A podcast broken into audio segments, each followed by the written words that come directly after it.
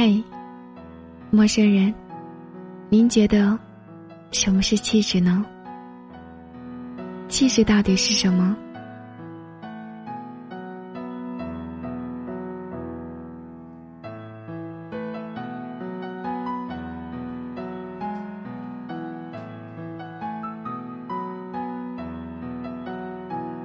我想，会不会是你读过的书，你走过的路，你遇见的人，你经历过的事情，还有那些痛定思痛的反思、发人深省的领悟，以及对众生之苦的悲悯呢？